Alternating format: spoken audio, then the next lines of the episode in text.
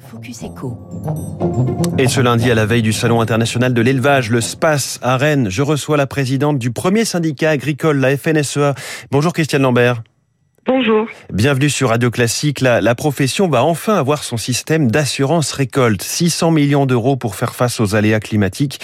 Et il aura fallu attendre une année particulièrement riche en, en calamités pour que cette euh, demande de longue date soit enfin satisfaite. Tout à fait. Ça fait dix ans que nous y travaillons. Nous l'avons voté, revoté. Nous avons connu plusieurs ministres qui l'ont euh, dit, travaillé, promis, puis qui ne l'ont pas fait. Je crois que l'année 2021 a fini de décider euh, le gouvernement et puis le rapport du GIEC aussi. Ça fait des années qu'on vit, nous, ces calamités.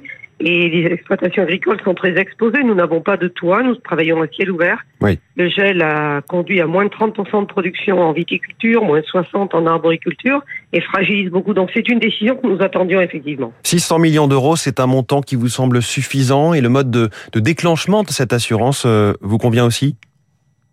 Alors il y a aujourd'hui euh, euh, déjà 348 millions d'euros, donc il y a une augmentation des fonds qui sont alloués. C'est pour commencer, puisqu'aujourd'hui nous avons seulement 30% des céréaliers qui sont assurés, 30% des viticulteurs, mais que 2% des arboriculteurs et des éleveurs avec leurs prairies. Donc il s'agit de doubler ces chiffres-là. La première année, euh, nous avons évalué les coûts, nous les avons, nous avons évalué une montée en puissance, et je crois qu'il faudra ajuster au fur et à mesure. Ça dépendra aussi du ciel et du climat des prochaines années, qui est annoncé très très changeant. Mais le dispositif nous convient parce que il articule d'abord euh, des pertes que l'on peut su- supporter quand elles sont inférieures à 20%, et puis ensuite un système d'assurance qui sera plus aidé pour que davantage de gens s'assurent. Et quand les pertes sont trop importantes, c'est la solidarité nationale pour qu'on puisse conserver euh, des productions et donc d'une alimentation dans notre pays. Alors, euh, autre euh, sujet important pour les agriculteurs, cette semaine arrive au Sénat la proposition de loi Egalim 2, qui, comme son nom l'indique, doit corriger les imperfections de la loi Egalim sur la rémunération des agriculteurs, à un moment où les éleveurs, et vous-même, Christiane Lambert, êtes euh, éleveuse dans le Maine-et-Loire, les éleveurs subissent une augmentation en flèche du coût euh, de l'alimentation des animaux, ce qui, ce renforce votre position euh, à, à l'abord de cette loi. Tout à fait. La, la flambée du cours euh, du blé, du maïs, euh, du soja fait que l'alimentation animale, euh, ce que nous utilisons pour nourrir nos animaux, a énormément augmenté, plus 30% depuis le début d'année. Ce qui fait que pour produire par exemple une volaille, pour pas parler des porcs, euh, ça coûte 12% plus cher. Le coût de production des volailles en moyenne coûte 12% plus cher. Donc il faut faire comprendre que quand euh, nos coûts de production augmentent autant, si on veut garder la production en France, il faut passer des hausses auprès euh, des, des consommateurs. Et donc les distributeurs ne doivent pas jouer toujours la tyrannie des prix bas. Tenez chez moi, c'est moins cher. Il faut comprendre que quand les coûts de production augmentent, eh bien, il faut retrouver quelques centimes. Et ce ne sont pas des sommes euh, épouvantables, comme certains l'ont dit. Ce sont quelques centimes. Les Français dépensent en moyenne 400 euros par an, à peine 380 par personne pour se nourrir. Euh, si on fait une hausse de 2%, on n'est pas sur des niveaux Oui.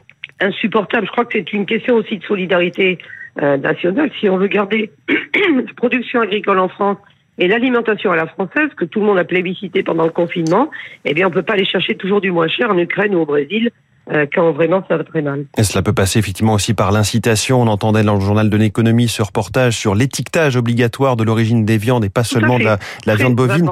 Euh, oui. Christiane Lambert, simplement une question sur les sur un autre sujet, les farines animales euh, qui avaient été interdites au moment des, des craintes sur la maladie de la vache folle. Comment vous positionnez-vous autour du débat sur leur retour dans, dans l'alimentation des animaux? Il y a 20 ans, 19 ans exactement, les farines animales ont été interdites. C'est-à-dire qu'à l'époque, c'était euh, un peu gore, hein, puisque même les animaux morts étaient transformés pour faire euh, des protéines. Aujourd'hui, c'est plus du tout le cas. Ce sont des produits venant des abattoirs qui sont utilisés pour être broyés.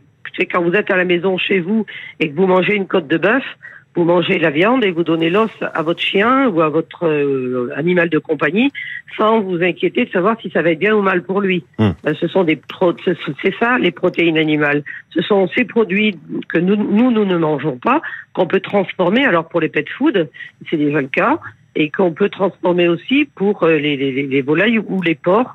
D'autres pays le font. Alors il y a eu des études au niveau de l'Europe, 19 ans d'études. Euh, les services sanitaires européens ont confirmé qu'il était possible de l'utiliser, mais pas dans la même espèce. C'est-à-dire euh, les, les, Oui. les farines animales, le bovin vont vers les porcs et les volailles, point barre. et il faut des circuits séparés, des usines dédiées. Et je crois que les autorités sanitaires européennes ayant confirmé, l'ANSES, l'agence française, doit donner son avis aussi, mais il ne peut être que identique. Et vous nous dites en tout cas que le, que le cadre est posé ce matin. Merci beaucoup, Christiane Lambert, présidente de la, de la FNSEA, invitée du Focus Echo de Radio Classique ce matin. Merci et bonne journée.